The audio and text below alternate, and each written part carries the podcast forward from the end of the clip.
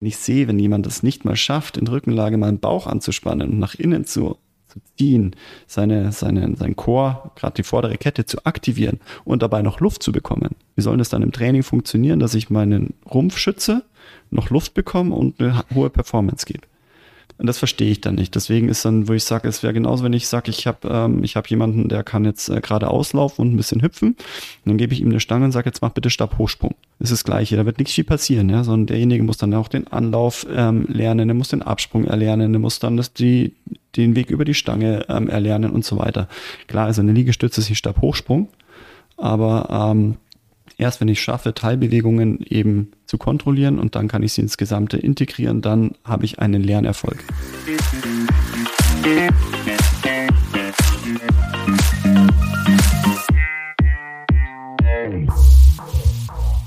Herzlich willkommen zum Athlet des Lebens Podcast, dein Podcast rund um die Themen funktionelle Bewegung, umsetzbare Ernährungsstrategien, wirklich funktionierende Regenerationsmaßnahmen sowie das große Feld der eigenen Persönlichkeitsentwicklung sowie der Resilienz. Ich bin der Thomas und heute und für alle Zeiten an meiner Seite der Der Corby und wieder zu Gast heute der Richard, hi. Jawohl. Ja, voll einstudiert. Das hat ja total reibungslos. Sehr gut. Ja, gut. Hat mir gefallen.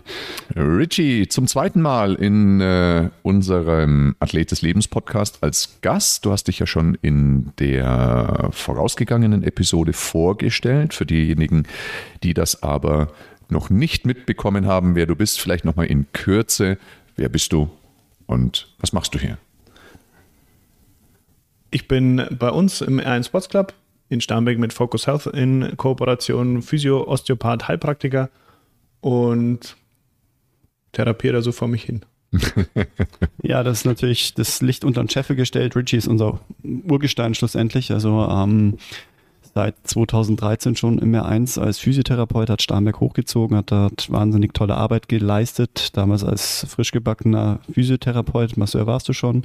Dann die ganze PT-Ausbildung bei uns eben mitgemacht. Ähm, war bei, bei Thomas damals auch schon in, in der Physioschule, so wie ich auch. Ja. Thomas, unser, unser großartiger Mentor, ist das Splinter. Ja. ähm, das ist die Ratte von den Turtles, falls, falls irgendwie jüngere Generationen da sind, die das nicht, die nicht mehr wissen, wer das ist. Ja. Genau, und ähm, ja, wahnsinnig extrem weiterentwickelt, eben noch mit dem Heilpraktiker, mit dem Osteopathen, ähm, das ganze Athlet des Lebens Konzept krass verinnerlicht und eben in der, in der Betreuung unserer Athleten des Lebens, Kunden, Patienten einfach top, top, top. Und heute eben Sparringspartner für unser heutiges Thema. Schön, dass ich da sein darf. Ja, danke. Schön, dass du da bist. Ja, genau. Wir haben ja, ähm, ich habe es das letzte Mal schon gesagt, Richie, für mich bist du so dieser Mr. Holistic. Und ähm, weil du einfach so viele Felder abdecken kannst. Du hast wirklich so eine unglaubliche Breite an Wissen, aber auch eine vertiefte Breite und das schätze ich so sehr an dir. Wir haben das letzte Mal über Cholesterinwerte, also über ein internistisches Thema gesprochen. Und heute wollen wir über ein orthopädisches, biomechanisches Thema sprechen, also über wirklich Training, Therapie und äh, die Brücke zwischen dem. Das heißt, wir wollen heute über eine Bewegungskomponente oder über ein Bewegungsthema sprechen. Und auch da schätze ich deine Meinung sehr, schätze die Tiefe deiner Meinung sehr. Und vielleicht, Corby, kannst du so ein bisschen ähm, auch anmoderieren, über was reden wir heute? Von was handelt die heutige Episode? Genau, also wir wollen heute schlussendlich über das Bewegungslernen ähm, reden. Äh, ist ganz witzig, ich war gestern ähm, mit den Jungs am, am See und da war neben, nebenan war offensichtlich ein Trainer mit einer Gruppe und die haben äh, Lauf-ABC gemacht, Laufschule. Und dann haben die Jungs gesagt, ähm, ja, was machen die denn da? Und dann habe ich gesagt, ja, die, die, die machen Laufschule. Können die nicht laufen?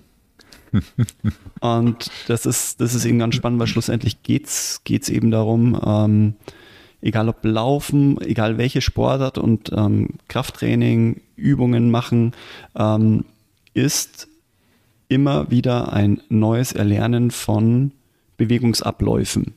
Und das ist egal, wie vermeintlich einfach eine Übung ist. Also ich sage immer, Training ist leicht, wenn du es kannst. Ansonsten für jeden, der mit Training anfängt, ist Training nicht leicht, weil das, was eben dort dem Körper abverlangt an ähm, bewussten, unbewussten Bewegungen, Ansteuerungen, an, an der ganzen Ausführung, das ist nicht leicht. Wenn ich den, den Dreh mal raus habe, dann kann ich das immer wieder reproduzieren, dann bin ich eben drin, dann bin ich in, wir hatten ja schon einige Male so, so ähm, an, no, wie ist das Wort für nicht Ausschweifungen, sondern mir geht es um die unbewusste Kompetenz. Die hat mir schon einige Male angesprochen, ja. Das heißt, wenn ich okay. irgendetwas einfach automatisiert kann, ist es leicht. Und davor bin ich meistens eben in dieser unbewussten Inkompetenz. Ich weiß gar nicht, was ich falsch mache. Dann bin ich in der bewussten Inkompetenz. Das heißt, ich weiß, was ich falsch mache, weiß aber nicht, wie ich da rauskomme. Dann bin ich in der bewussten Kompetenz. Und das heißt, ich muss mich darauf konzentrieren, dass ich es richtig mache. Und dieser gesamte Weg, also durch die Bank, wenn, wenn ich eine neue Bewegung lerne, ich bin meistens irgendwo in der unbewussten Inkompetenz und dann durchlaufe ich eben dann diese Phasen auch des motorischen Lernens, bis ich eben eine Übung wirklich gut kann. Mhm. Und das ist eben etwas, was, ähm, was mir über meine jahrelange Arbeit eben klar geworden ist. Egal, ob ich jetzt in ein vermeintlich einfaches Training gehe, wie gerätegestütztes Krafttraining, ist ja meistens so, er ist ja eine geführte Bewegung, ist ja überhaupt kein Problem, da kann ich nichts falsch machen. Das ist eben nicht so. Vor allem, es reicht auch nicht, irgendwas falsch zu machen, sondern ich muss etwas richtig machen. Ja, und erst dann habe ich einen Benefit draus. Und das heißt, wenn ich jemanden äh, Liegestützen machen lasse und so weiter, es ist, ist eben die Frage, ähm, mache ich eine Übung oder trainiere ich? Meine Übung machen ist eben so von außen schaut halt aus, ja, eine Übung macht, ist, ist einfach eine Liegestütze. Da kann ich 20 Leute Liegestützen machen lassen und die schaut bei jedem irgendwie anders aus. Jeder spürt sie anders. Aber schlussendlich ist es eine normierte Übung, wo ich sage, was möchte ich denn da machen? Ja, möchte ich jetzt ähm, die Arme trainieren, die Schulter oder soll, ähm, soll der Nacken wehtun? Ähm, das ist wirklich essentiell eben Training zu lernen und da diese Didaktik eben dann durchzugehen, dafür sind einfach Trainer die auch das System durchschaut haben, wirklich wertvoll. Jetzt rede ich wahnsinnig viel heute, aber mir fällt nämlich gleich ein, wir hatten am Wochenende hatten wir unsere, ähm, unsere Trainees eben auch äh, bei uns, alles super Leute, die schon wahnsinnig viel trainiert haben, viele Übungen machen und auch die, diese Professionals, die wirklich Trainererfahrung auch ja, haben, die einfach ne? top sind, also, ja, oder Sport studieren und äh, Yoga geben und ähm, oder im, im, im Turnen aktiv waren, Leistungssport. Ähm, wo wir dann, wenn, wenn es Feedback ist nach, nach solchen ähm, zwei, drei Stunden, wo ich sage, pass auf, ihr müsst das machen, das machen, das machen, für mich Kleinigkeiten, wo die sagen, ist ein, ein, ein kompletter Unterschied. Auf einmal mein Ausfallschritt fühlt sich anders an, ich bin auf einmal stabil. Ach so, kommt, äh, jetzt habe ich eine Übung gemacht, mein, mein Nacken ist frei. Wo ich sage, okay, und das, das, da, das ist einfach essentiell, ähm, didaktisch sauber die Übungen am Anfang aufzubauen, um dort dann wirklich den Benefit aus einem Training zu haben und nicht einfach nur Übungen vermeintlich sinnvoll aneinander zu reizen, zu, zu reihen, aber keinen Benefit rauszuziehen. Genau, Richie, siehst du das auch so? Suggestivfrage. Ja, Corby. ja. Ähm, jetzt für, für dich, Richie, und für mich so als, ähm, gerade so als, als, als Therapeut, ähm, ist bei mir gerade immer so mehr dieser, dieser Gedanke, ja, Leute, übernehmt Verantwortung für, für eure Gesundheit, macht eure Übungen und macht sie richtig. Ähm, egal, ob das irgendwie Rückenschmerzen sind, ob das Schulterbeschwerden sind. Ähm, es gibt auch nicht diese, diese eine einzige Übung, die ich jemandem gebe, sondern schlussendlich geht es für mich dann wieder um das generell Bewegen, Trainieren. Im letzten Podcast hast du gesagt, wie oft trainierst du in der Woche? Ich komme auf vier bis sechs Einheiten in der Woche. Genau. Unterschiedlichste. Wow. Hm. Und das ist schon einfach ähm, einiges. Und schlussendlich würde ich sagen, dass, ähm, dass so tägliche Routinen eben sinnvoll sind, aber auch ähm, mindestens zwei Trainingseinheiten in der Woche da sein sollten, ähm, wenn ich wirklich weiterkommen möchte.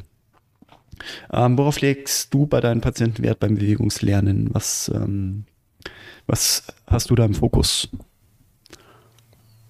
Bei meinem Patienten im, im Fokus ist eigentlich echt die, die, die, die Qualität von der Ausführung. Also im ersten Schritt kommt, du hast ja alle möglichen Themen, wo, wo zu uns kommen, vom Fuß bis Kopf.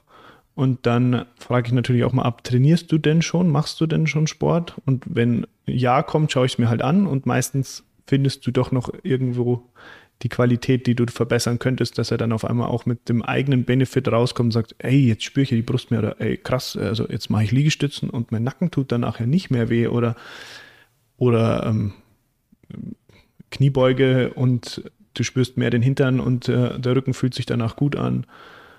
Solche Geschichten. Mhm. Wie brichst du das dann runter? Weil es ist ja meistens nicht nur eins, ja, spür mal die Brust mehr. Nein, nein, Spaß.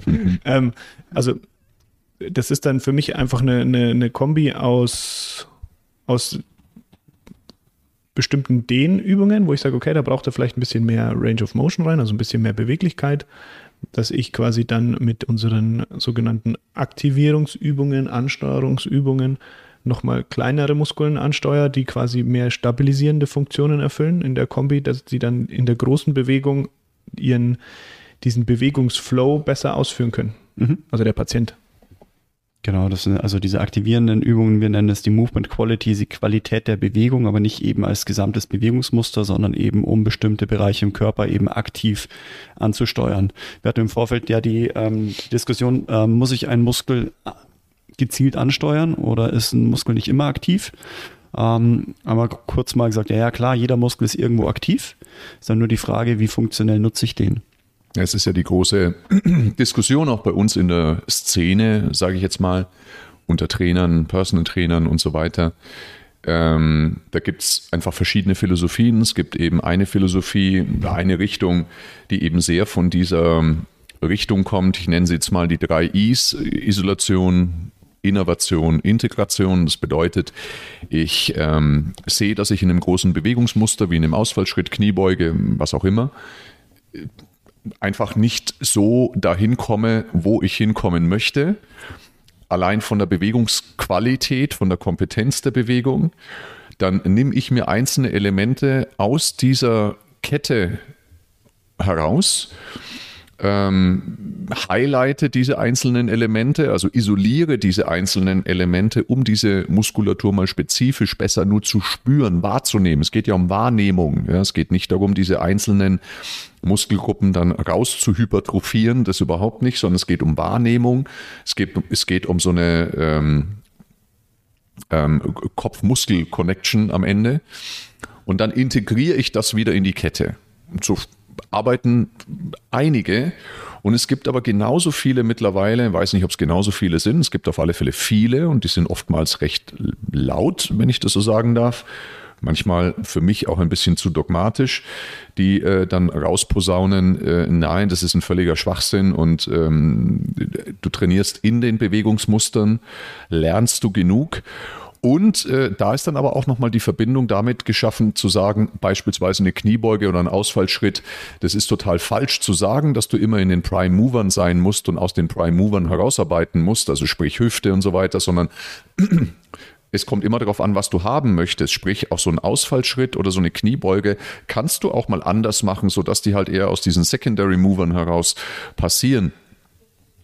Wo ich wieder sage, ja, nur es gibt eine Basisvariante und ich glaube, dass es effizienter und ökonomischer einfach für die Menschen ist, erstmal aus den Prime-Movern heraus diese Übung zu machen, weil da eben auch der Übertrag ins Leben größer ist. Wenn ich dann natürlich Richtung Bodybuilding denke und sage, jetzt will ich den Muskel mal ein bisschen akzentuieren, mal den, dann kann ich natürlich beispielsweise einen Fersenkeil drunter schieben, damit ich anders akzentuiert bin oder eine Hackenschmidt-Kniebeuge oder eine whatever geartete Geschichte da habe ich einfach eine andere Meinung. Es geht am, am Anfang immer um Bewegungsökonomie und da gibt es für mich gar nicht so viele zig Möglichkeiten, wie es vielleicht die ein oder anderen Trainerkollegen sagen. Ja, das ist eigentlich, jeder ist da frei und jeder kann es anders machen.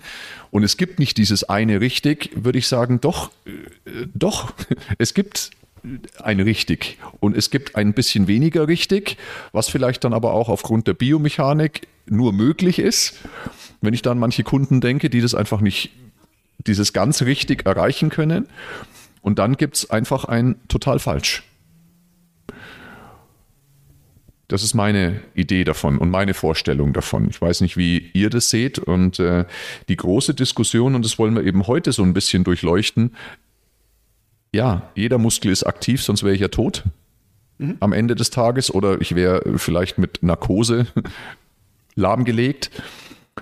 Aber kann ich, warum braucht es und warum ist es manchmal gut, einen Muskel spezifisch zu isolieren, diese Herangehensweise? Und gibt es auch Szenerien und Möglichkeiten, wo es vielleicht besser ist, einfach aus der Bewegung raus, aus der Gesamtbewegung, aus der Komplexbewegung heraus zu lernen? Jetzt habe ich auch viel ausgeholt, aber das sind die entscheidenden Fragen und das ist auch der Grund, warum wir diese Episode machen.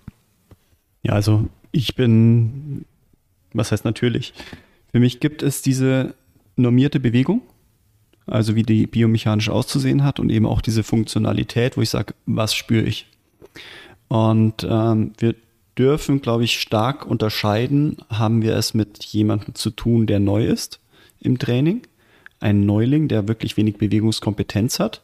Oder haben wir jemanden, der schon deutlich fortgeschrittener ist, wo ich dann sage, okay, der Muskel, der wird schon so gut integriert sein, die Bewegung, dass es mir dann wurscht ist, ob das jetzt mehr ein großen Muskel ist oder ob dann der Hilfsmuskel mehr äh, mitarbeitet. Ähm, nur beim Bewegungslernen ganz am Anfang bin ich da ganz klar, wir wollen funktionell arbeiten. Funktionell bedeutet, ich möchte den richtigen Muskel zum richtigen Zeitpunkt in der Gesamtbewegung spüren und das muss ich lernen. Wer gibt das vor, was der richtige Muskel im richtigen Moment ist? Weil das ist ja die große Kritik ähm, auch derer, die da dagegen sprechen.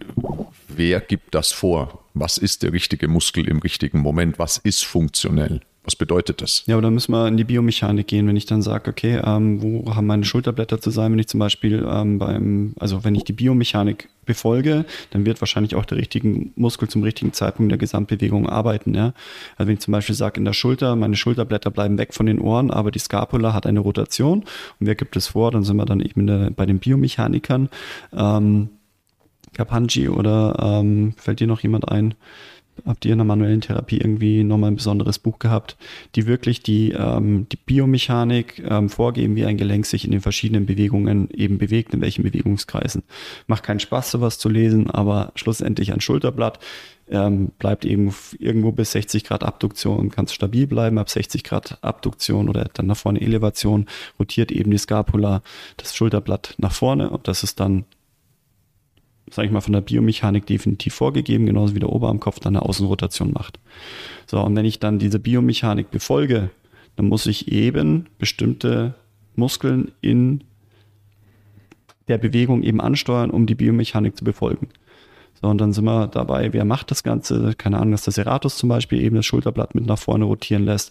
Und in dem Moment, wo ich die Schulter weg von den Ohren habe, und das, also wir reden vom Push, von, von der Liegestütze jetzt, und dann das, die, das Schulterblatt mit nach vorne rotieren lassen, dann bewegen wir mit, das Schulterblatt bleibt unten, dann haben wir ein Lat mit dabei, wir haben Prime Mover Pectoralis mit dabei, der Serratus arbeitet mit dabei. Und wenn wir dann auch das richtige Bewegungsbild geben, zum Beispiel den Boden wegzuschieben, um diese Serratus-Aktivierung zu haben, ja, dann haben wir eben die Vorgabe, dass wir der Biomechanik gefolgt sind, haben dann aber auch den richtigen Muskel zum richtigen Zeitpunkt der Gesamtbewegung, weil wenn ich das nicht mache, dann gehen die Schulter hoch, dann arbeitet der Trapez, der Pectoralis wird lasch, der Lat arbeitet nicht mehr, der Trizeps arbeitet, der Delta arbeitet, die Bizepssehne wird überlastet und dann habe ich eben kein funktionelles Bewegungsmuster nicht. Und wenn ich jemanden habe, der so trainiert, dann trainiert er kein Push, sondern er macht irgendwo eine Liegestütze in seiner Bewegungsvorstellung und dann wird er irgendwie in der Ausführung vielleicht stärker, vielleicht auch besser, aber eben nicht funktionell besser. Bravo und danke für diese Aussage, weil ich glaube, genau das, genau das, was du jetzt gesagt hast, sollte jeder Trainer berücksichtigen, der überlegt, besser zu werden in seinem Beruf, der überlegt, ähm, ja, ein besserer Coach, ein besserer Trainer zu werden. Ich fand das einen ganz, ganz wertvollen Satz jetzt gerade. Ja. Mhm. Genau. Ähm, wir haben ja von, also du hast ja diese Regel der drei Is ähm, angesprochen. Also das, wo wir jetzt bleiben wir bei der Liegestütze, wo wir sagen, okay, wir wollen die Liegestütze schlussendlich aus den großen Muskeln machen. Ähm, was brauchen wir vorneweg? Also bei uns ist ganz klar eine, eine, die klare Regel, wir müssen einen stabilen Chor haben in der individuellen natürlichen Lordose. Die einen haben mehr Lordose, die haben einen Ticken, anderen haben ein bisschen weniger Lordose, aber jeder Mensch sollte schlussendlich eher in seiner natürlichen Körperhaltung trainieren, um sich dann auch durchs Training eben in eine gute Körperhaltung zu trainieren. Ja? Und nicht so, okay, wenn ich jetzt irgendwie das Becken extrem aufgerichtet habe, weil ich irgendwas schützen möchte, nee, wir wollen funktionell uns in die Länge trainieren, in die Aufrichtung, in die stabile Körperhaltung. Körperhaltung. Das heißt also essentiell, der Chor muss arbeiten. Das heißt, es ist etwas, was wir im Vorfeld eben mit den Leuten erstmal erlernen. Ja, das heißt also, der Chor muss stabil sein. Und dann gibt es bei uns eben in der Bewegungsqualität, in der Movement Quality, die Regel der drei Is. Das heißt, wir bringen jemandem bei, seinen Rumpf, seine, seine Chormuskulatur in einer isolierten, einfachen Position gezielt zu aktivieren. Super künstlich, brauchen wir nicht drüber reden. Aber wenn ich nicht sehe, wenn jemand das nicht mal schafft, in Rückenlage mal den Bauch anzuspannen und nach innen zu, zu ziehen, seine, seine, sein Chor, gerade die vordere Kette zu aktivieren und dabei noch Luft zu bekommen. Wie soll das dann im Training funktionieren, dass ich meinen Rumpf schütze, noch Luft bekomme und eine hohe Performance gebe? Und das verstehe ich dann nicht. Deswegen ist dann, wo ich sage, es wäre genauso, wenn ich sage, ich habe ähm, hab jemanden, der kann jetzt äh, gerade auslaufen und ein bisschen hüpfen. Und dann gebe ich ihm eine Stange und sage, jetzt mach bitte Stabhochsprung. Das ist das Gleiche, da wird nichts viel passieren, ja, sondern derjenige muss dann auch den Anlauf ähm, lernen, der muss den Absprung erlernen, der muss dann das, die, den Weg über die Stange ähm, erlernen und so weiter. Klar, also eine Liegestütze ist ein Stabhochsprung, aber ähm, erst wenn ich schaffe, Teilbewegungen eben zu kontrollieren und dann kann ich sie ins Gesamte integrieren, dann habe ich einen Lernerfolg. Alles andere ist überballern. Wenn es jemand nicht kann. Ja, wenn es jemand gut kann, brauchen wir nicht drüber reden. Es kann bei mir mal 20 Minuten dauern, dass ich jemandem was beibringe. Es kann drei Einheiten dauern. Ja. Also ich entnehme dem jetzt so auch, Richie, ähm, dass äh, Trainer dürfen gerne eine starke eigene Meinung haben. Jeder darf eine starke eigene Meinung haben aber ich darf nicht meine eigenen Fakten haben. Und da wird es dann gefährlich, wenn äh, wir auch in der Szene Trainer anfangen, eigene Fakten zu haben. Und wenn die eigene Meinung größer wird wie das eigentliche Wissen, dann wird es schwierig. Ähm, somit Biomechanik und biomechanische Grundliteratur, das ist einfach gegeben und daran haben wir uns zu orientieren. Ähm, Richie, wie sieht das in deiner Praxis aus? Wie ist es in deiner Erfahrung? gerade dieses Heranführen Regel der drei Is, wo siehst du das am meisten wichtig, wenn wir an Bewegungslernen, Bewegungsmuster denken? Wie ist da dein Blick drauf? Wo ich das am meisten sehe, ist die Frage auch, wo, wo siehst du es teilweise auch nicht? Also irgendwie gehört das ja zu jedem Part von unserem Körper. Also sei es auch, so wie der Corby auch erzählt hat, es geht ja darum, dass du Bewegung lernst und lernst und lernst und wiederholst und dann das auch wieder trainierst. Dann gibt es die einen, die haben von Haus aus ein Naturtalent, weil sie als Kind schon so viele Sportarten gemacht haben und dadurch schneller umsetzen können, was du ihnen zeigst. Dann gibt es andere, mit denen arbeitest du halt viel länger und dann schleift sich das einfach für dich auch ein, dass du dann, ähm, du machst wir trainieren mit, mit einem Kunden einen Pull und der weiß automatisch, ah, okay, ich habe jetzt den schweren Blumentopf, ich gehe in die Knie, schiebe mich da raus, wenn er den Platz hat. Es ist ja nicht immer pragmatisch, den Hintern weit rauszuschieben, aber wenn ich jetzt mit ihm, ähm, das ist zumindest auch meine Philosophie, wenn, wenn ich jetzt auch weiß, okay, er kann auch eine, eine Kreuzhebebewegung gut ausführen, kann seinen Chor dabei stabilisieren, dann braucht er seinen Hintern nicht ewig weit rausschieben, sondern beugt sich vor, macht seine Strukturen fest, die er weiß, die braucht er oder macht es schon automatisch und zieht dann aus den richtigen Strukturen diesen schweren Kübel hoch, verfrachtet den dahin, wo er hin soll, also den, den Blumentopf, und kann dann wieder entspannen, steht auf und merkt, hey, irgendwie war das jetzt nicht so schlimm wie früher oder ähm, es fängt bei banalen Sachen an, wie beim, beim Zusammenkehren, was du halt stetig und ständig machst, wo du aus deiner, ähm, ich bin dann immer ein bisschen lustig zu meinen Patienten und sage, naja, der Körper ist halt eine faule Sau. Also der macht halt gern so, wie es halt am einfachsten geht und nicht unbedingt, wie es immer am perfektesten und am optimalsten geht, so wie wenn du im Krankenhaus im Bett liegst, baut er die Muskeln ab, weil er sagt, hey, das brauche ich ja gar nicht. Er könnte ja auch sagen, ich baue die Muskeln auf, weil wenn ich wieder aufstehen will, dann, dann komme ich schneller raus. Nee, der denkt sich halt nur, wenn er sie nicht braucht, dann braucht er sie nicht, dann brauchen wir es weg. Um, oder auch, wie du in, einem, in einer Podcast-Folge mal gesagt hast oder in einem, in einem Insta-Post, ich bin mir jetzt nicht sicher, du musst ja auch ein bisschen vortrainieren. Also du brauchst ja auch gewisse Muskelkraft, weil im Alter wirst du Kraft verlieren und darum macht es dann halt sauber und, und gezielt auch Sinn. Und wenn ich weiß, wie ich das, ich mir meinen Enkel ranhole und ihn dann hochhebe, ich ihm einfach viel mehr Freude machen kann und danach nicht mir der Nacken wehtut und ich kurz mal ums Eck gehen muss und mir denke, oh, die Schulter. also ich glaube, dass wenn wir das so sehr künstlich im Endeffekt oft auch produzieren, das sich dann aber unterbewusst in bestimmten Bewegungsmustern einschleift. Das heißt, okay, ich gehe mal runter, runter, was ja okay ist, mache aber trotzdem meinen Chor fest, schon automatisch, wo auch meine, meine Schüler, wo ich unterrichte, auch immer sagen, ah ja, man kann doch keine Bauchübung machen ohne Bauchspannung. Und ich dann immer lache und mir denke, naja, du kannst Bauchspannung oder Bauchspannung machen, du kannst pressen, du kannst ihn reinziehen, du kannst gar nichts machen. Du kannst einfach in einem Hohlkreuz drin hängen, du kannst den Rücken maximal nach unten drücken. Also darum ist es im Studio quasi künstlich, aber wird dann für den Alltag funktioneller umgesetzt, dass du sagst, okay, jetzt weiß ich, okay, ich, ich, ich gehe eher ein bisschen in die Hüfte, kommt zwar nicht optimal rein, aber ich versuche das wirklich bewusst auch aus dem Hintern rauszuheben, dass ich nicht sage, okay, ich hole mir das aus dem unteren Rücken oder ich ziehe alles aus dem Bizeps raus, weil dann einfach mein Bizeps ist halt ein kleinerer Muskel im Verhältnis, wie wenn ich sage, ich nehme den ganzen Latissimus, also den ganzen Rückenmuskel und habe dann nicht diese Sehnen Mikroanrisse, die dann irgendwann langfristig zu, zu einer Bizepssehnenreizung oder so führen und da ist dann einfach auch im, im Fitness so wichtig, grundlegend erstmal ist, dass jeder Mensch einfach mal was tut. Also mhm. grundlegend, glaube ich, sollte jeder einfach mal ins Tun kommen und mal was einfach für sich machen. Krafttraining, Laufen, sonst was.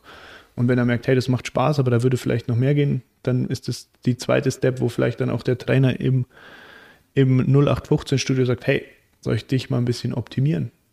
Mhm. das wäre ja quasi dann so, sein Job. Muss ja nicht jeder der Biomechanik-Kenner werden im, im Alltag, wo dann aber unser Part kommt und sagt, hey, wir könnten das ein bisschen besser machen.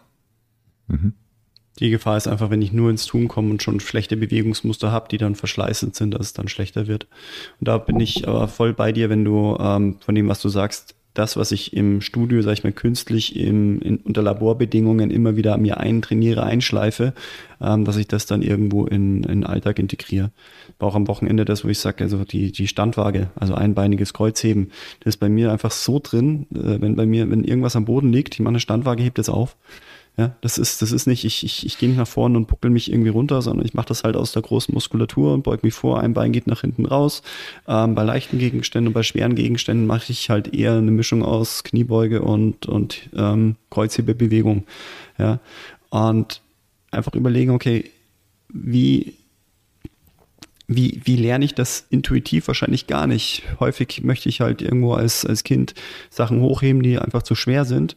Und wenn, wenn ich das Gewicht von Thomas bewegen müsste, ähm, also nicht Thomas sein Gewicht, sondern das Trainingsgewicht von Thomas, so. ähm, dann bewege ich das auch nicht mehr funktionell, weil es für mich zu schwer ist, dann, dann, dann kompensiere ich. Wenn ich aber sage, okay, ich möchte die ganze Zeit damit arbeiten und dann werde ich sicher stärker und sonst irgendwas, es wird nicht funktionieren, sondern ich werde meine gute, meine guten Bewegungsmuster wahrscheinlich verfälschen und halt nicht zwölfmal bewegen, sondern zweimal falsch und fühle mich mhm. vielleicht dann stark wie Thomas und ähm, trainiere mich dann aber einfach kaputt.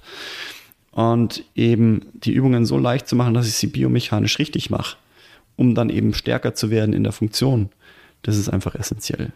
Mhm. Deswegen, ähm, also egal, wo, wo ich hindenke, diese, diese isolierte Ansteuerung, damit ich das Ganze in diese großen Bewegungen integrieren kann, ist essentiell. Und ob ich dann, ähm, wenn ich dann meine einzelnen Bereiche im Körper, also wir reden eben von, dass wir Fuß und Hüfte koppeln müssen für ein stabiles Knie, dass ich äh, meine Rumpfmuskulatur aktivieren kann, dass ich weiß, wo mein Schulterblatt in den verschiedenen Bewegungen stehen muss, weg von den Ohren, wann rotiert es, dass ich mein Pectoralis ansteuern kann, dass ich eben bei fliegenden, ähm, also äh, Fleiß, so eine Butterfly-Bewegung, Butterfly ja, genau. Dass ich mhm. eben nicht sage, ah ja, mir explodiert die Schulter und ah ja, schön, mein Delta wird richtig groß. Nee, sondern dass ich sage, okay, die Fliegenden sind dafür da, dass ich halt meine Pektorale spüre. Reverse Flies will ich auch nicht oben im Nacken spüren, sondern möchte ich zwischen den Schulterblättern spüren. Irgendwo tiefer, Klimmzüge, die möchte ich im Latt spüren. Ich möchte Klimmzüge machen, um einen größeren Latt zu bekommen. Und es ist schon so, ja, wenn ich irgendwann gut genug bin und ähm, dann, dann merke ich vielleicht mehr Arme, aber der Latt wächst mit und kriegt auch seinen Reiz ab. Wenn ich aber einfach sage, ich bin, bin von meinen Bewegungen gerade als Anfänger wieder nicht repräsentiert im Kopf, dann werde ich das Ganze einfach immer kompensatorisch machen. Ich werde nicht besser, ich werde verschleißen. Und deswegen ist diese, dieses vorneweg isolierte wichtig, um das Ganze dann in die Gesamtbewegung zu integrieren. Mhm. Da gibt es auch die Studienlage, wie auch beim, beim, beim ähm, wie lange diese Ansteuerungen schlussendlich dann bleiben. Da sind wir bei zwei Minuten. Ähm, wenn ich etwas vorneweg eben akzentuiere, also wenn man zum Beispiel beim Golfen, wenn ich sage, okay, ich möchte einfach explodieren und das Ganze aus der Hüfte und ich aktiviere meine Hüfte, mache meinen Golfschwung, dann ist dieser Bereich einfach besser im Kopf integriert. Ich kann den gezielter einsetzen und komme vielleicht dadurch eben die 10 Meter weiter. Und dazu sagen, okay, das brauche ich nicht, das passiert automatisch und wir reden dann von Profis. Ich sehe das tatsächlich durchaus anders und deswegen haben diese, ähm, diese Aktivierungen vorneweg immer ihre Berechtigung. Ist die Frage, wie exzessiv mache ich das? Im Bewegungslernen, wenn ich sage, keine Ahnung, ich habe jemanden, der möchte, der, mit dem möchte ich den Plank lernen, der hat Themen, dass er seinen Chor nicht ähm, aktivieren kann in der Übung. Er sagt, ah, ich merke den unteren Rücken, ah, jetzt merke ich die Schultern. Ich merke es nicht da, wo ich es wo haben möchte. Ja, dann mache ich mehrere Serien. Sage ich, okay, jetzt machen wir einen Blank. Jetzt schauen wir, das, was spürst du? Ah, du spürst nicht den Rumpf, du spürst nicht die Schultern. Gut, lass uns mal schauen, dass wir an den Rumpf rankommen. Eine Isolationsübung für den Rumpf. Dann wieder äh, integrieren im Blank. Ah ja, jetzt merke ich den Rumpf und merkst du die Schultern auch noch? Ja, die Schultern merke ich ganz stark, weil da stütze ich mich rein. Dann gehe ich wieder raus, dann integriere ich die Schulter, lasse die Schulterblätter weg von den Ohren und dann habe ich meine Coaching-Cues, ähm, um die Leute eben dann reinzubringen, dass sie sagen, okay, es ist anstrengend, aber in der Schulter merke ich gar nichts, weil da stabilisiere ich mich nur, die ist jetzt eingeloggt. Ich merke den Rumpf, ich merke die Länge, ich merke, dass es anstrengend ist. Und dann lasse die Leute nach hinstellen und sage, oh, ich fühle mich aufrechter, ich fühle mich stabiler, ohne Anstrengung und natürlich eher groß.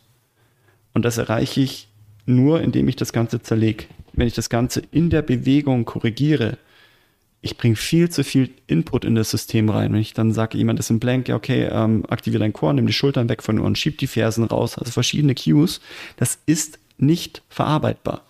Mm. Es ist viel zu viel interner Fokus, viel zu viele kleine Sachen gegenüber. Mm. Zieh deine Rüstung an, mach dich lang, schieb den Boden weg. Ganz klare Anweisungen, die die, die, die Kunden viel, viel besser eben umsetzen können, wenn ich die Gesamtbewegung mal in Bausteine zerlegt habe, zusammengesetzt habe. Und dann ist auch gut. Ja, das ist nicht das, was ich ständig mache, ja, sondern das ist beim Bewegungslernen interessant und später habe ich meinen Automatismus. Also ich mache selber keine halbe Stunde Choransteuerung, Schulteransteuerung und so weiter, sondern ich kann auch, sage ich mal, relativ kalt ins Training gehen, dass ich mich kurz mobilisiere, kurz warm mache, kurz aktiviere und dann geht es ins Training. Ich brauche dafür keine halbe Stunde. Das mhm. sind dann zehn Minuten. Mhm. Aber ich kann es halt mittlerweile. Ja. ja, jemand, der es nicht kann, dann brauche ich einfach vorneweg einfach ein ganz gezieltes Warm-up, damit das Training eben effektiv stattfindet. Mhm. Ja. ja, wichtig.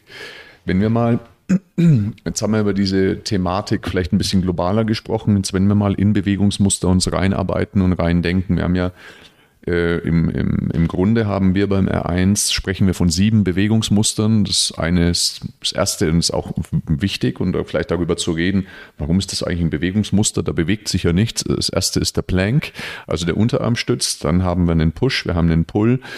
Ähm, dann haben wir eben den, den Hip Hinge, also ein Hüftscharnier. Dann haben wir den Ausfallschritt, den Lunge. Dann haben wir den Squat, die Kniebeuge. Und als siebtes definieren wir bei R1 das Bewegungsmuster Walk Run, also gehen, laufen. So.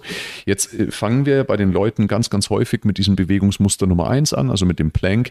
Wie würdet ihr denn da vorgehen? Erstmal, warum sagt ihr, Richie, warum sagst du, ist Plank ein Bewegungsmuster, obwohl sich ja eigentlich nichts bewegt? Warum ist das so essentiell? Du findest unseren Content für dich spannend und von Mehrwert, dann folge uns auch auf den sozialen Medien bei Instagram unter R1 Sports Club. Ne, Plank hast du ja, du hast super viele Elemente drin. Du hast ja, wie der Corby schon so gesagt hat, du lockst dir die Schultern ein. Also das heißt, du, ähm, du machst über den, den Serratus und die Schulterblattaktivität, hast du ja viel Schulterbereich auch dabei. Ähm, dann hast du den ganzen Chor, den du versuchst in dieser Länge zu stabilisieren. Mhm. Natürlich ist jetzt der Plank vielleicht nicht das Bewegungsmuster, das du dann 15 Minuten halten musst, weil das ist so ultimativ. Nee, also ich denke, dass 30 Sekunden bis eine Minute sollte jeder schon mal fähig sein, diesen Plank zu halten, mhm. weil du einfach wahnsinnig dieses ganze, diese ganze Rüstung, dieses ganze, diesen ganzen Tor so an Muskeln aktivieren kannst, dann deine Wirbelsäule in einer ähm, jetzt muss ich gerade überlegen, in einer horizontalen quasi gegen die Schwerkraft stabilisierst und mal in einer, in einer anderen Variante. Hm.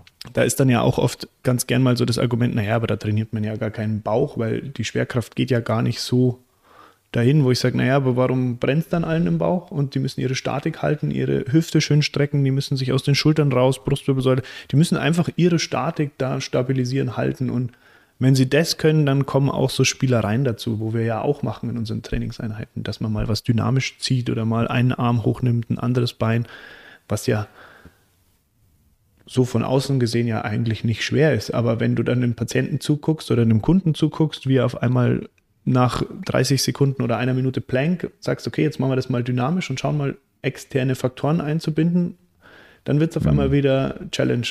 Mhm. Mhm. Finde ich einen guten Punkt. Darf ich ganz kurz für mich ist halt eben beim Plank diese Antirotation gedanklich, also gegen das zu viel Hohlkreuz haben.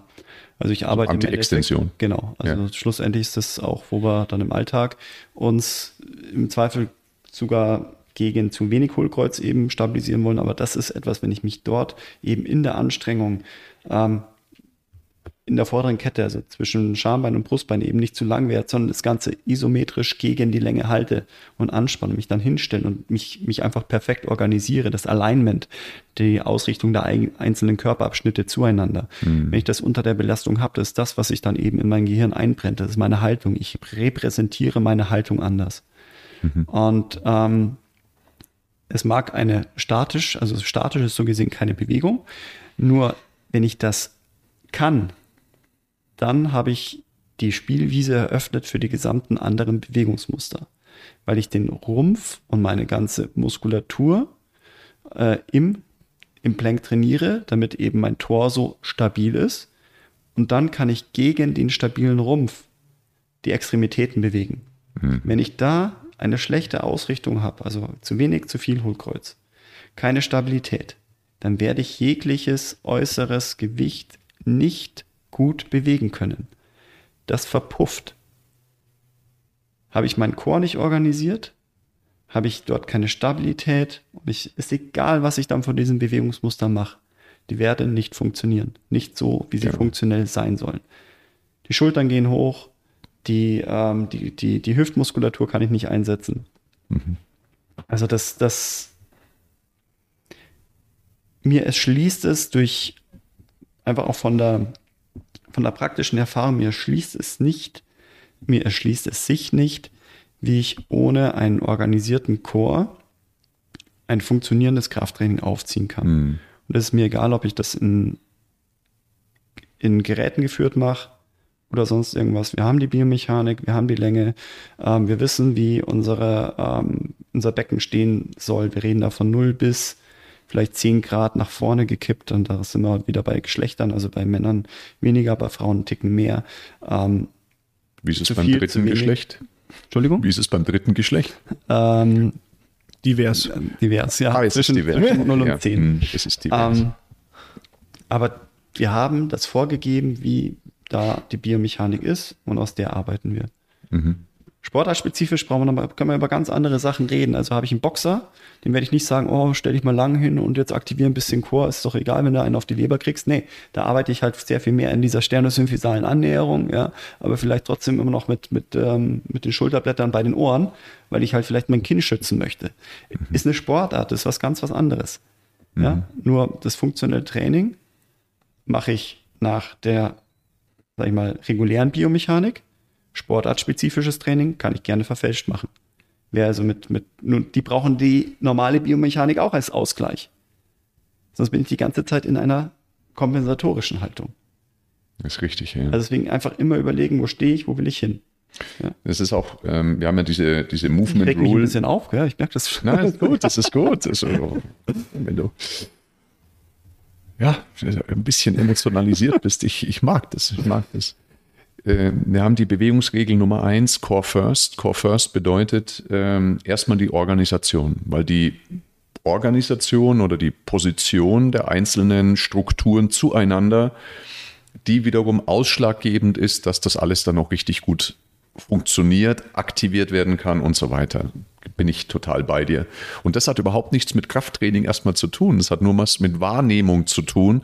Und deswegen ist dieser Plank am Anfang und auch die Vorstufen davon, weil auch da der Plank ist ja schon unser Bewegungsmuster, gibt es ja Vorstufen, wie wir die Leute an den Plank heranführen, weil wie du sagst, Richie, wir haben ja die Situation, dass im Plank die Leute erstmal isometrisch die Schulter gut organisiert haben müssen, dann müssen sie das Becken zum Sternum gut positioniert haben, dann müssen sie auch noch die Atmung gut beherrschen.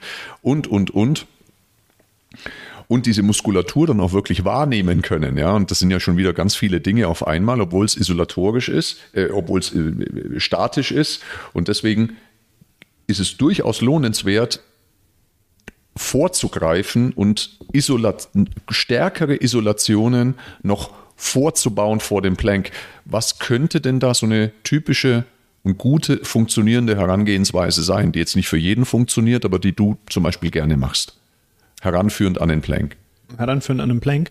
Also mein, mein Grund, was, was immer geht, auch ohne dass du, dass du gesehen hast, ob jemand eine, eine, Bewegungseinschränkung oder ein Defizit hat, was ihn da wieder automatisch rausholt, weil das passiert halt ganz gern auch mal, ist einfach wirklich dieses Bauchnabel nach innen ziehen und dann einfach den Rumpf festmachen, so als würdest du dir vorstellen, jemand gibt dir einen in den Bauch, da spannst du automatisch an, ohne dass du den Bauch rauspresst. Also das, dieses Core First, dass du auch wirklich diese Bauch, Bauchansteuerung, Bauchaktivierung, was ich jedem Rückenschmerzpatienten auch immer am Anfang gleich empfehle nach der ersten Therapie, wo ich sage, ja genau, zieh den Bauchnabel nach innen, stell dir vor, du gehst ins kalte Wasser, da ziehst du ihn automatisch ein und dann noch einmal kräftig Und husten an, und, und dann noch halt andere Dinge. ich mag, ich mag, wie du denkst. Ich mag, wie du denkst. genau. Und- Vorneweg ähm, immer diese individuelle Länge herstellen lassen. Das machst du sicher auch. Genau, klar. Genau. Also dieses, dieses, dieses beim, eine Zeit lang gab es diesen, diesen Plank, gerader Rücken, Flat Back, wo du dann quasi das Becken eingedreht hast und dich nach oben rausgeschoben hast und äh, dass die Wirbelsäule gerade ist, war ja eine ganze Zeit lang ähm, so, so, so, so Trend in dem ganzen So rein gecrunched, sagst du, Genau. oder? Ja. So, so hm. diese sternosymphysale Länge, im Endeffekt nicht mehr lang, sondern rund. Und das also angenähert, richtig angenähert. Mhm. Genau, und das war ja, für- also ist für mich persönlich eher so ein ähm, aus dem Bewegungsimpuls heraus die Bauchmuskeln um jeden Preis kriegen, ohne dass ich es aktiv ansteuern kann. Wo, wobei das für mich eben auch noch nie Sinn gemacht hat, wie der Corby so schön vorhin auch gesagt hat, weil du ja auch als Baby deine Lendenwirbelsäulenlordose ausprägst in dem Moment, wo du dich das erste Mal im Bauchlage stützt. Also brauche ich ja meine Anatomie, aber der eine hat halt mehr Lendenwirbelsäulenlordose und der andere weniger, aber sich da massiv rein reindrücken in eine kyphosierte Haltung, nur dass ich auf jeden Preis die Bauchmuskeln spann, spüre, war dann auch, also darum ist der Plank auch, wo ich sage, okay, mal in dieser Position, diese Stabi dann auch spüren und das dann in die, in die Vertikale ummodeln. Und das zweite wäre halt dann zu gucken, wo hat derjenige seine Defizite. Also wenn er diese Bauchansteuerung gut kann, hat er irgendwelche Defizite, die verhindern, dass ich mit ihm coaching-technisch in den Plank komme. Also, dass er eine strukturelle, ein strukturelles Defizit hat. Ja. Genau, Habt ihr, ganz kurz, ihr, also vom, vom Gedanken, also Chor ansteuern, Rückenlage zum Beispiel, das ist für mich immer schön zu sehen, sind die Leute wirklich fähig, ihren, also automatisiert ihren Rumpf zu aktivieren. Ich lasse sie in Rückenlage legen, lasse ihre natürliche Lordose, also ich mache eine Beckenschaukel, ein bisschen extremes Hohlkreuz, sehr wenig Hohlkreuz, finde die Mitte und dann mache ich das, was zum Beispiel Richie gesagt hat, den, den Chor aktivieren, Bauchnabel fest nach innen spannen und in die Rippen zu arbeiten. Das ist für viele, ja, jetzt habe ich halt irgendwie meinen Bauch angespannt.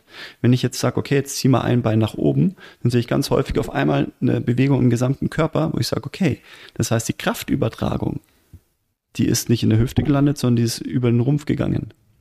Und dann sage ich, okay, stopp, nochmal zurück. Ich rede dann immer vom T-Rex, also nicht T-Rex-Training, sondern vom, wirklich von diesem, wer Jurassic Park gesehen hat.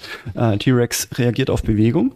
Das heißt, ich, der, mein T-Rex, der reagiert nur auf diese Rumpfbewegung. Das heißt, also die Beine sind noch am Boden und sage okay, und jetzt, wenn du das Bein hochhebst, nichts im Körper bewegt sich, sonst kommt der T-Rex. Und dann aktiviere ich nochmal bewusster den Rumpf und heb dann das Bein hoch, nehme das andere Bein nach oben und es ist auf einmal wirklich wie ein Block, der am Boden liegt und nur die Beine nach oben und nach unten heben kann. Und dann habe ich diese schon die erste Core-Integration. Das ist am Anfang was Bewusstes, weil wenn ich, wenn ich nicht meinen Rücken legen kann, meinen Bauch stabilisieren, mein Bein anhebe, was soll ich dann laufen? Treppen steigen und so weiter. Ja, da funktioniert das automatisch, ja, mit Sicherheit nicht. Ja? Und da reden wir ja von aufgeladenen Bewegungen. Ja? Sprinten, Sprünge. Wenn mein Core nicht funktioniert, also ähm, es gibt ja so Tests für die, für die Stiffness, ja. Also ich springe irgendwo runter, also mache einen Drop Jump, springe wieder nach oben und dann sehe ich die Bodenkontaktzeit. Also je weniger bewusste Aktivierung ich im Körper habe, umso eher verpufft eben meine Energie in den Boden, umso länger ist meine Bodenkontaktzeit, umso weniger komme ich raus. Ja, also je, je, nicht so hoch. Das heißt also, und je stabiler mein Rumpf ist, meine Hüftmuskulatur, ohne dass ich quasi, dass ich wirklich meine Achillessehnen dann aufladen kann, weil mein Knie auch nicht nach innen kollabiert, weil mein Fuß und meine Hüfte zusammenspielen. Und das ist aber etwas, das muss ich lernen. Das kann ich nicht automatisiert. Das ist wie meine Kinder, die gesagt haben, können die nicht laufen? Nee, können sie nicht. Die laufen über die Ferse oder die laufen über die Zehen und die Knie gehen nach innen und die rollen nicht ab. Und ähm, das ist einfach etwas, was ich lernen muss. Das ist eine Sportart und Training funktionelles Training sehen wir dann einfach hier als Sportarten. Es muss gelernt werden. Und da ist die Didaktik wie bei allen anderen Sportarten auch. Ich lerne Teilbewegungen, ich setze sie zusammen beim Bewegungslernen und dann verbessere ich die. Mhm. Ja. Mhm. Ja, egal was, Hochspringer, Speerwerfer, Turner, keiner sagt, oh ja, ich übe jetzt mal einfach diese komplette Sequenz. Nee, da will ich hin aber ich trainiere den Anlauf, ich trainiere den Absprung, ich trainiere die, die, die Schwung-Thematik ähm, Tennisspieler. Ja, wie viele Trockenübungen mache ich, dass ich, bis ich dann sage, okay, jetzt haue ich den Ball drauf. Fünfmal schwingen und dann ein Ball. Fünfmal schwingen, ein Ball. Mhm. Ist ja auch nichts anderes. Mhm. Nur da kann ich auch wunderbar was vorschalten. Also bei den Golfern, was ich vorhin gesagt habe, ne? wo muss das Schulterblatt hin, wo muss die Hüfte hin? Ich kann diese Teilbewegungen ähm, bewe ähm, trainieren, aber ich kann auch nochmal vorgeschaltet Isolationen machen, damit die Teilbewegung besser wird, damit dann der Schwung besser wird. Ja. Das ist Didaktik. Das stimmt. Ja, und da fällt es mir schwer, etwas anderes zu sehen. genau. Weil du natürlich oder ihr beide ja vor allem auch äh, unglaublich viel Praxiserfahrung eben habt. Ich meine, ihr seid äh, kontinuierlich und das in einer atemberaubenden Wochenzahl. Also ich darf es ja sagen, Richie, du hast ja äh, in den meisten Wochen hast du deine 30 äh, Kundentermine 40. Oder, oder mehr wie, wie, viel hast du in der Woche? 40 bis 45. 40 bis 45 äh, Patienten-Kundentermine, die jeweils eine Stunde ja dauern. Also du bist wirklich, und das seit vielen, vielen Jahren, da kommt ein Erfahrungsschatz zusammen. Bei dir, Corby, ja auch ein Erfahrungsschatz, der ähm, wirklich atemberaubend ist. Und von dem her, glaube ich, lohnt es sich schon, euch beiden da ganz genau zuzuhören, was ihr zu erzählen habt, weil ihr nicht, wie viele andere sogenannte Experten, ähm, einfach was daherredet, sondern ihr habt einfach diese unglaubliche Kompetenz aus dem Wissen, was ihr euch erlernt habt und dieser unfassbaren Erfahrung, die äh, ganz wenige haben über, die, über den Laufe der Zeit. Wie denkt ihr über das Thema Atmung, wenn ihr an die Core-Organisation oder eben auch an die Core-Aktivierung geht? Ähm, wie und ob akzentuiert ihr die Atmung bei jedem Patienten und Kunden oder ist das was, wo er sagt, ne, ich schaue erst mal, ob es ähm, ganz gut funktioniert, ob ich sehe, da, da, da sehe ich so eine dreidimensionale Atmung oder mache ich per se, macht ihr immer Vorübungen, die speziell die Atmung mit beinhalten? Wie ist es bei dir, Richie? Ich mache, boah, ich mache das individuell. Ich mache bei manchen mache ich nochmal, dass sie sich bewusst darauf, darauf einlassen. Manche frage ich aber eigentlich im ersten Schritt auch mal, atme doch mal ein. Wenn der oder die liegt und schau erstmal, wie funktioniert die Atmung. Also atmet die nur thorakal, also ins Brustbein hinein, atmet die nur in den Bauch oder wie ist überhaupt die Atmung? Was aber mir oft auch schon so beim Behandeln auffällt, dass die eigentlich nur oben oder nur unten atmet und da dann schon mal so ein bisschen Fokus drauf legen, dass man sagt, okay, guck mal, du hast eine Hand oben, eine Hand unten spürst du das? Tut sich da was? Und dann so, ja, stimmt, du hast recht, nur die obere Hand bewegt sich, die untere macht ja gar nichts. Mhm.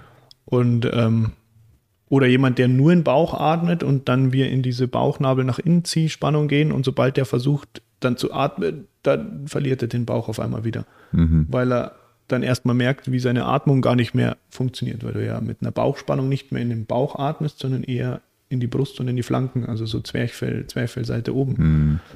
Und was dir ja dann wieder mehr Druck generiert, wenn du sagst, ähm, du willst jetzt in deine Sportart gehen und wo du dann auch immer mehr, mehr, mehr Stabilität bekommst.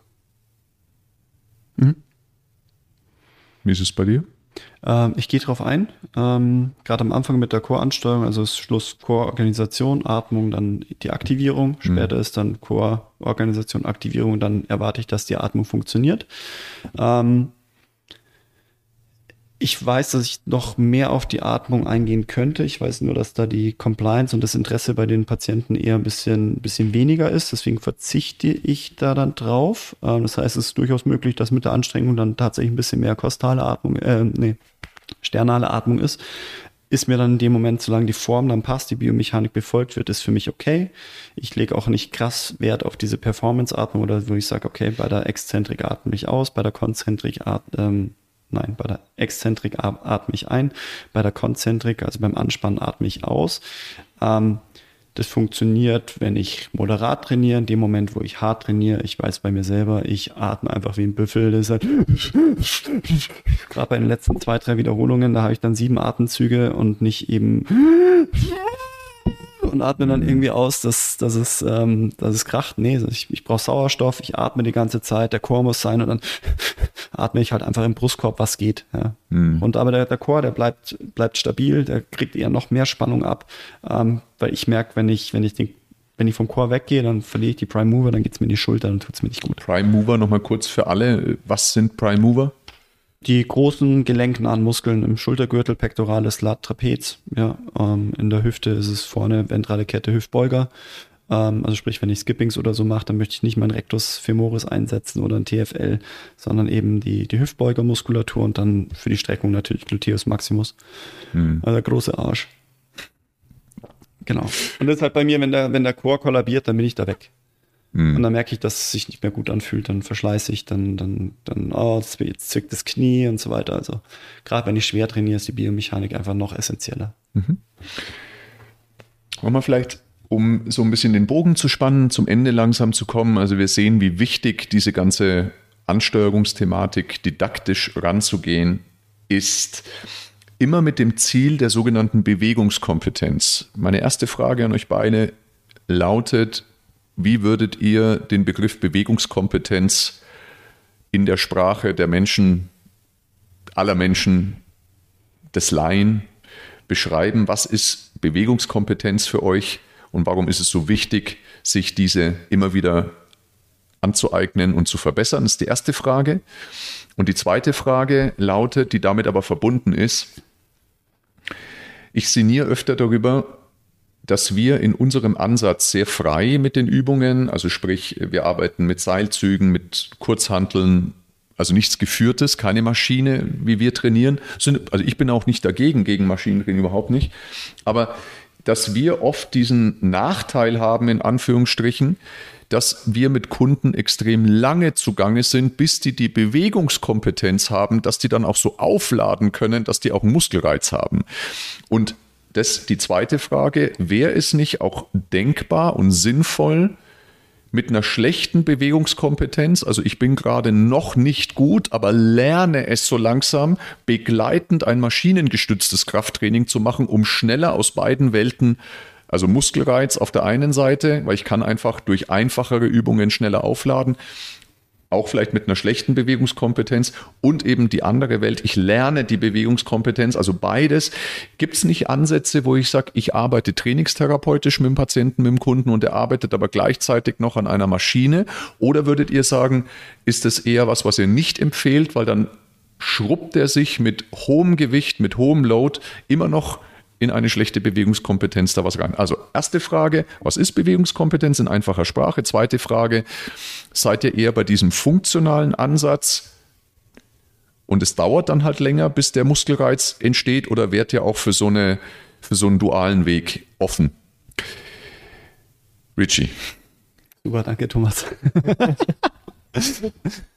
ähm, zu deiner ersten Frage, ich glaube, Bewegungskompetenz, kurz und knapp würde ich jetzt mal sagen, ist sich schon bewusst zu machen, wie, wie, also wie bewege ich mich im Alltag, ähm, auch auf meine Sportart spezifisch, dass ich weiß, okay, wenn ich beim Boxen bin, bin ich immer rund, dann lege ich aber auch dann nach dem ähm, Training oder am nächsten Tag vielleicht eher noch mal ein bisschen mehr Wert, dass ich wieder meine Streckung kriege.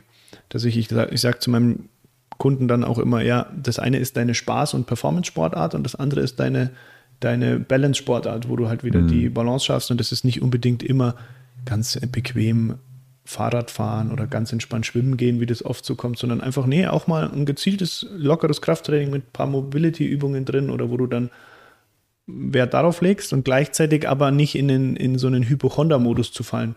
Dass wenn du die Treppe hochgehst und sagst, oh Mist, ist mein Fuß jetzt ein bisschen weiter rechts und mein Knie fällt nach innen, oh nee, halt, ich muss das korrigieren, sondern dass du schon mal auch beim Treppensteigen darauf achtest, schiebe ich mich aus dem Po nach oben aus der Treppe oder schiebe ich mich nur aus dem, aus dem Knie nach oben oder das würde ich jetzt mal zur Frage 1 sagen. Mhm. Ja, ich hoffe, du löst es dann auch noch auf, ähm, weil für mich ist tatsächlich die Bewegungskompetenz, wo ich sage, dass ich, ähm, dass ich nicht sage, okay, ich kann eine Bewegung nur eindimensional irgendwo machen. Das heißt, ich habe zum Beispiel einen Ausfallschritt trainiert und jetzt kann ich einen Ausfallschritt, aber dass ich den Transfer nicht hinkriege. Das wäre für mich eben die Bewegungskompetenz, dass ich meinen Körper eben ähm, angepasst an die, an die verschiedenen äußeren Bedingungen eben bewegen kann. Und wieder unter diesen biomechanischen funktionellen Gesichtspunkten weil ich vorhin gesagt habe, ich mache die Standwaage oder schön, was der Richie gesagt hat, Treppe steigen, für mich gar nicht ähm, so bewusst, sondern ich sage, okay, meine Beinachse passt. Ähm, weil ich sie zum Beispiel bei Ausfallschritten oder Hip-Hinschen bewegt habe und deswegen kann ich jetzt auch beim Treppesteigen, denke ich gar nicht drüber nach, sondern mein, mein Knie ist stabil, ich arbeite aus der Hüfte raus. Es ist nicht so, dass danach mein Oberschenkel eben aus ab, ähm, runterfällt oder beim Wandern bergauf, bergab.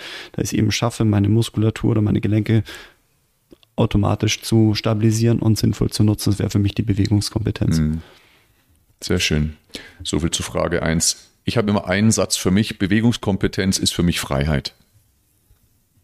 Weil je bewegungskompetenter ich bin, desto mehr habe ich die Freiheit, die unterschiedlichsten Dinge auch mal auszuprobieren, Sportarten auszuprobieren. Ich habe halt ganz verschiedene Möglichkeiten, Bewegungsressourcen, Bewegungsoptionen, nennen wir es, wie wir es wollen.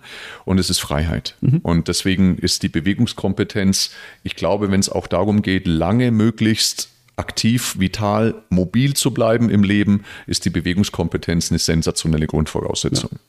Neben der Kraft und der Muskulatur. Weil ich glaube, nur die Kraft kann ich ja richtig entfalten, wenn die Bewegungskompetenz einfach da ist. Ne? Zweite Frage. Habt ihr sie noch oder nee. habt ihr sie vergessen?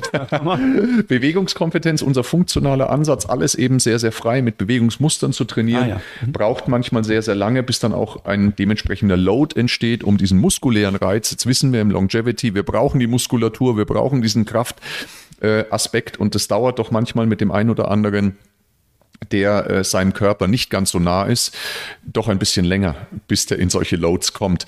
Wäre es nicht eine denkbare Option zu sagen, während wir, ihm Bewegungskompetenz lernen, trainiert er schon mal parallel an einem geführten maschinellen Konstrukt oder sagt er, nee, da seht ihr die ähm, Gefahr des äh, Verfälschens und der Verletzung zu groß? Fange ich an, ich würde es tatsächlich individuell sehen.